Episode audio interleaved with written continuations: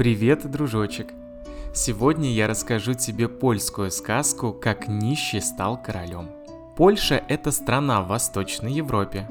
Польский язык относится к группе славянских языков. Между русским и польским много похожих слов, правда немного другие значения. Например, дыня по-польски будет тыква. Утро значит рано, а слово рано переводится как утро. Вот такие забавные сходства. Ну что, мы с тобой переходим к сказке. Польская народная сказка «Как нищий стал королем». Жил на свете один нищий. С малолетства милостыню просил. Люди его не обижали, хоть и был он здоровый мужик. Вот шел он раз через лес, день был жаркий, и захотелось ему передохнуть, в человеческом жилье посидеть. Да вот негде. Ни корчмы не видно, ни лесникового дома. Но кто же, кроме разбойников, станет в лесу жить? Совсем притомился нищий и подумал, хоть бы черт меня приютил, что ли. Ночь настала. Идет нищий, идет, месяц из-за тучки выплыл, светло в лесу стало. Видит нищий, что-то за деревьями темное. Подошел поближе, смотрит, перед ним дом стоит. Вошел он в дом, темно, пусто.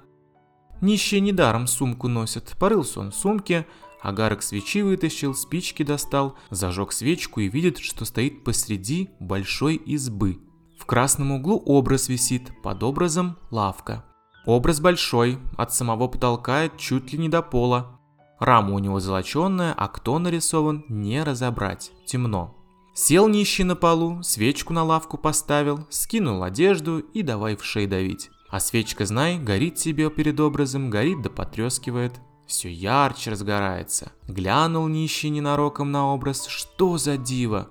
Совсем не святой на нем изображен, а сам дьявол, точь-в-точь такой, каким его малюют. Был нищий не из робкого десятка, но очень испугался. Дело свое кончил, одежонку накинул и давай образ рассматривать. А свеча-то все на лавке стоит, горит да потрескивает. Вдруг слышит нищий, дверь за спиной заскрипела, вошел кто-то. Оглянулся он, посмотрел, видит, стоит богато одетый господин. Говорит ему незнакомец. «Что ты здесь делаешь, человече?» «Хотел я тут переночевать, вы уж не гневайтесь, я по белу свету брожу, притомился». «Хорошо, оставайся здесь, спи себе на здоровье, ты мне такую честь оказал, что я не знаю, как тебя благодарить. Проси, чего хочешь. Удивился нищий. Да что ж я такого для вас сделал? Тем ты меня порадовал, что перед моим образом свечку поставил. Это мой дом, это мой портрет. Это я и есть, но ты меня не бойся.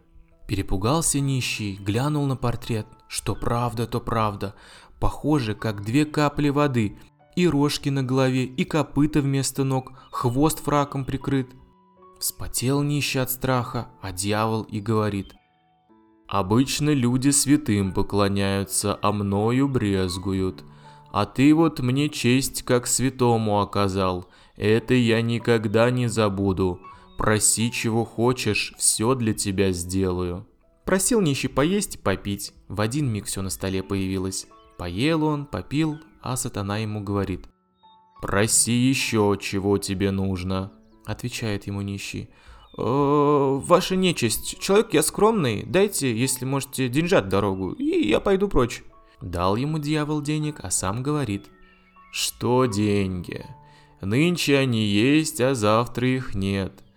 Вот сделаю-ка тебя я королем». «Ну какой из меня король? Шутить изволите?» Вовсе не шучу. Неподалеку отсюда живет один король. Есть у него дочка красавица, вот я и женю тебя на ней. Доволен собой сатана от радости по избе скачет.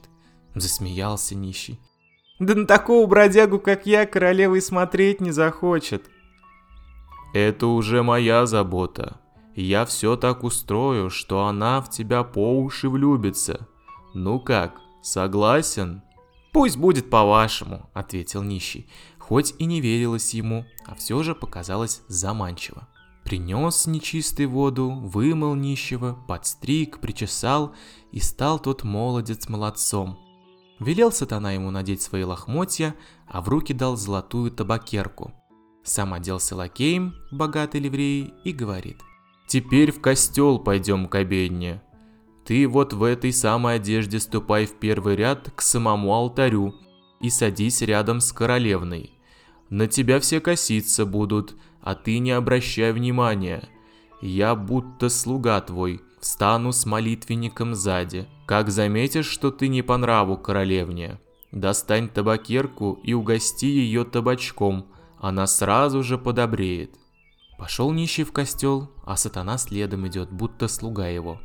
Пришел нищий в первый ряд, сел рядом с королевной. Та сморщилась, скривилась, но шум поднимать во время службы постеснялась, только в сердцах сказала «Как ты посмел, поберушка, сесть в костеле рядом со мной?» Нищий смело ей отвечает «Видишь моего слугу, что позади стоит? Стало быть, не из бедных я. В грехах каюсь, вот ты переоделся нищим. Не отворачивайся, королевна, может, доведется тебе и в ином обличии меня увидеть». А тут слуга подает нищему молитвенник в бархате с позолотой, и обедня как раз началась. Разобрало королевну любопытство, расспрашивает она нищего, а он отвечать не торопится, только все подносит ей золотую табакерку и угощает пахучим табачком. Взяла королевна табачку и влюбилась в нищего.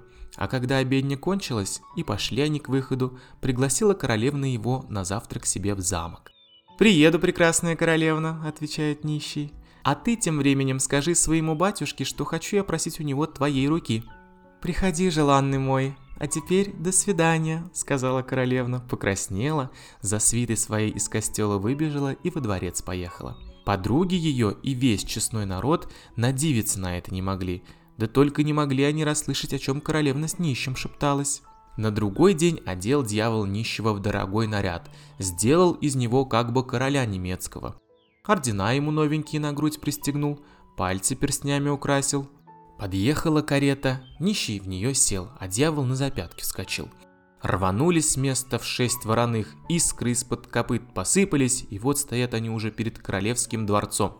Сидит король на троне, перед ним вельможи стоят, и все друг друга спрашивают, что это за неведомый богач приехал.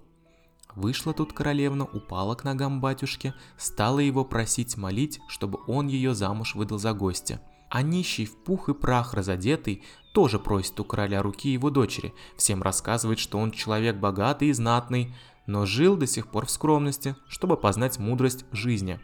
Видит король, любимая дочь души не чает в приезжем. Согласился он на этот брак и тут же пригласил гостей и нареченного жениха на пир. Пировали аж за полночь. Пошел жених отдыхать в особые покои, вошел в спальню, а дьявол тут как тут – «Что, брат, доволен?» – спрашивает. «Еще бы! Королем быть лучше, чем нищим. Еды и питья вдоволь, да еще и кровать мягкая». «Помяни мое слово. Будешь королем, но чур уговор. Как поставил ты мне тогда свечку, так и впредь ставь. Да не сальную, а в паре восковых, королевских. Нарушишь уговор, всем расскажу, что ты за персона, и прости-прощай, корона вместе с головой.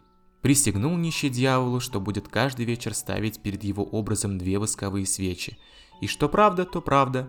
Женившись, обещание своего никогда не забывал, а жена его королевна была очень набожная. Каждый вечер ставила она свечи перед святыми образами. Невдомек ей было, что муж ее в тот же час ставит свечи дьяволу. Так и служили, она Богу, а он дьяволу. И не они одни, многие также делают. Вот и сказки. Конец. А кто слушал, молодец. Спокойной ночи.